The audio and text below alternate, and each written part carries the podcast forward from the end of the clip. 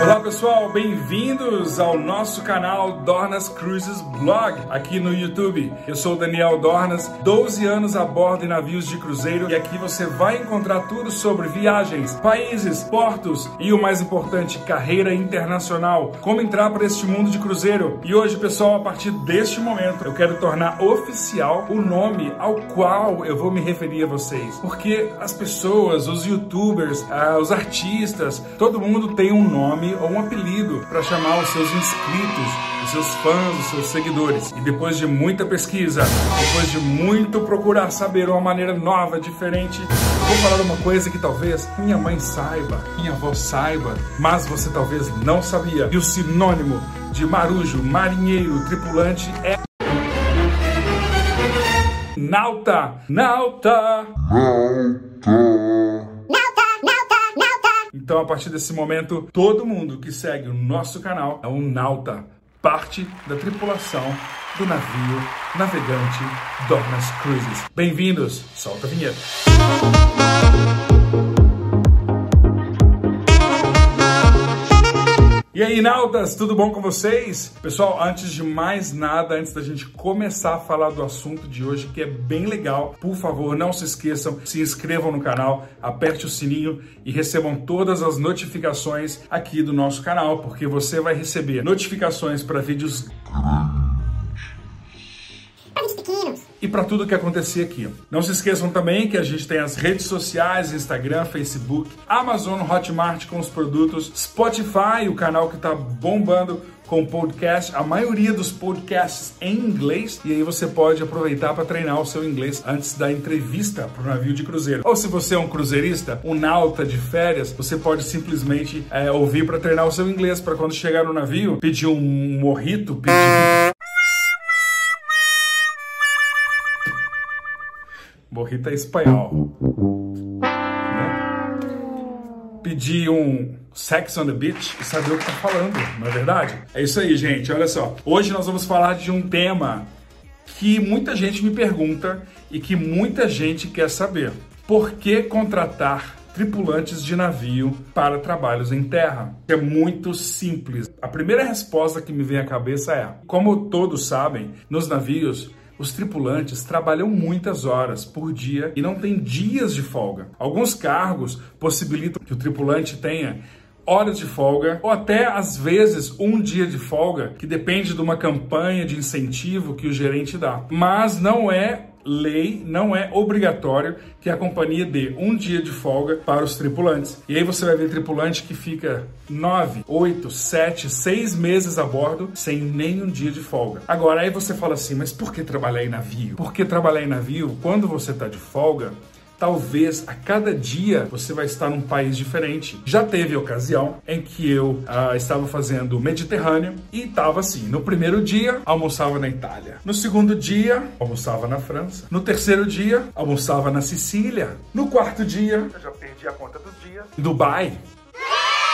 É, gente, acontece. Você sai ali do Mediterrâneo, passa pelo Egito, corta o canal Suez, pum, pum, pum, cai em Dubai. Quando você assusta, já está em Dubai. Então, gente, é assim. Essa é uma das grandes vantagens. Número um, quando você vai trabalhar em navio, que é viajar e conhecer o planeta. Agora, o tripulante, ele trabalha muitas e muitas horas. E às vezes, como eu falei, sem um dia inteiro de folga. O que faz o trabalho em terra um pouco mais fácil, porque você tem acesso ao fim de semana que a gente não tem. Como eu falei, falei no vídeo do Fantástico, o vídeo do Fantástico está aqui no canal, você pode procurar, vai estar tá vendo aí. É, o vídeo do Fantástico eu falo que quando você está de férias, do navio, todo dia é sábado. Imagina você, um mês e meio, dois meses de férias com muito tempo livre. É ótimo. Agora, quando você está em navio, todo dia é segunda-feira. Você perde noção dos dias da semana. Você não sabe que dia é porque todo dia tem que fazer alguma coisa. Os passageiros estão ali para se divertir e na maioria estão ali por apenas sete dias. E você tem que dar o seu máximo, independente do departamento que você trabalha. Tripulante, quando vem para a Terra, ele é um excelente candidato a qualquer vaga de trabalho. Por quê? Porque ele está acostumado com sol a sol, sol a pino, sete dias na semana, sem folga, todo dia é segunda-feira. E aí você chega em casa, um trabalho em terra, pode trabalhar de segunda a sexta, tem o um final de semana livre. Isso para o tripulante não é nada, né? É tranquilo. Outra coisa, o trabalho no navio, na maioria dos cargos, é um cargo de confiança. Claro que no navio tem câmeras em todo lugar, mas você lida não somente com as pessoas que você se envolve no trabalho para trabalhar, mas também se envolve para viver, porque você passa de seis a nove meses embarcado e aquelas pessoas acabam se tornando parte da sua família. Às vezes você tem uma discussão com alguém, à noite você está tomando cerveja com a pessoa no bar, porque só tem um bar. Um bar, vai todo mundo pro mesmo bar. E aí você tem que, né? Às vezes você toma uma cerveja com seu chefe, no outro dia o seu chefe tem que te chamar para conversar porque você fez alguma coisa que não devia. Então toda essa pressão de estar no navio e de trabalhar e de estar sempre 100% faz com que candidatos a trabalhos em terra sejam dos melhores candidatos que a sua empresa pode ter. Porque eles estão acostumados com trabalho duro, duríssimo e com a pressão. Porque olha só, um exemplo, se você tem algum problema na família, você não pode largar o trabalho e ir para casa resolver o problema. Não é porque você está longe, às vezes você está em Dubai, está na China, está na Austrália, está no Caribe e não dá tempo de vir em casa resolver. Então você tem que resolver pelo telefone e da melhor maneira possível. E outra coisa, não dá para dar desculpa. Ah, oh, me atrasei no trânsito, tava muito cheio, porque não tem trânsito no navio. O único tráfego que talvez você vai encontrar é no elevador, que às vezes está muito cheio. Mas o que não é desculpa para você chegar nem um pouquinho assim atrasado, porque o seu chefe vai estar tá lá te esperando. E aí você vai falar o quê?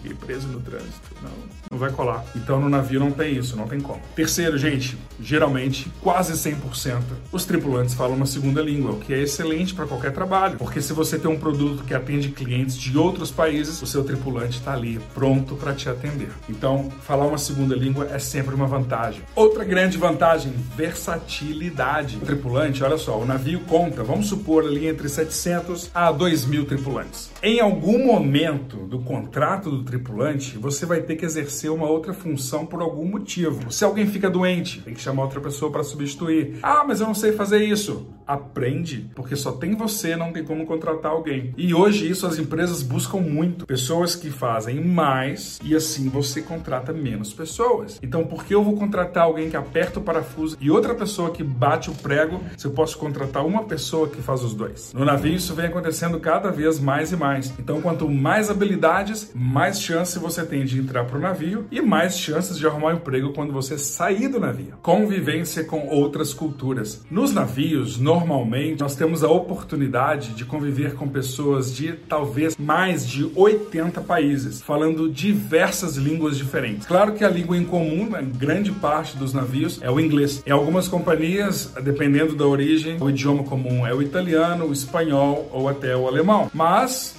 95% das empresas, o idioma oficial é o inglês. É uma grande torre de Babel falando uma língua só. Claro que nos momentos de folga as pessoas relaxam um pouco, ou quando falam com passageiros internacionais, pode dar uma relaxada e falar a língua nativa, mas a língua normalmente comum usada é o inglês, para que todo mundo se entenda e as coisas aconteçam com harmonia. Por isso, a convivência com outras culturas faz com que o tripulante tenha a mente emancipada e assim está pronto para lidar com qualquer situação, com qualquer pessoa, com qualquer crença, raça, gênero, tudo que você imaginar. A pluralidade da diversidade do navio é uma coisa única e que só um tripulante de navio é capaz de oferecer para sua empresa. Lidar com o inesperado. Você quer uma coisa mais incomum, ou em inglês unusual? Do que um hotel que flutua. Vocês já pararam para pensar quantas mil toneladas tem os navios de cruzeiro que ele flutua? Bom, se ele flutua, ele se move. Se ele se move, as coisas dentro do navio também se movem. Por isso, as coisas que não são fixadas na parede ou no chão acabam se movendo ou quebrando. Um exemplo disso é o teatro. O teatro tem equipamentos que nem sempre estão fixados na parede. E isso acaba sempre danificando o equipamento. Tem sempre que estar tá repondo. Ou objetos, equipamentos que ficam expostos expostos ao sol e têm que ser constantemente repostos porque ficam danificados pelo movimento ou pela temperatura do sol. Agora, lidar com o inusitado, isso é algo que está na veia do tripulante, porque o tempo muda, o vento muda, o sol muda, a chuva cai, o frio desce. Alguém conhece essa letra?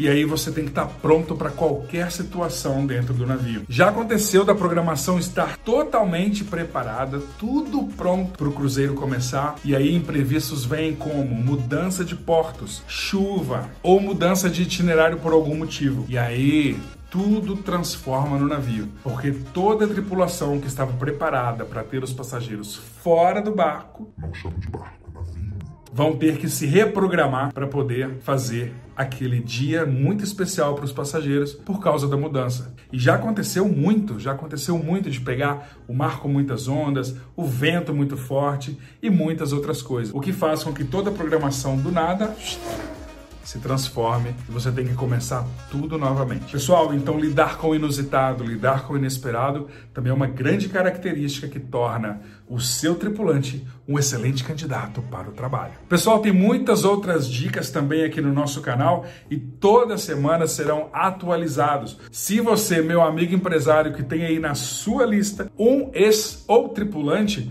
porque neste momento que esse vídeo está sendo gravado, nós estamos todos em quarentena, aguardando a volta dos navios. Tenha em sua mente que o tripulante é um excelente candidato, com todo o meu respeito a todo mundo que não é tripulante, mas eu vou falar do meu povo. Eu tenho que falar, eu tenho que puxar a lenha. Como é que fala, mãe? Eu tenho que puxar a lenha para a minha sardinha, porque os tripu... É lenha? A lenha para minha A brasa. A sardinha para minha lata. Enfim. É isso aí. Entenderam?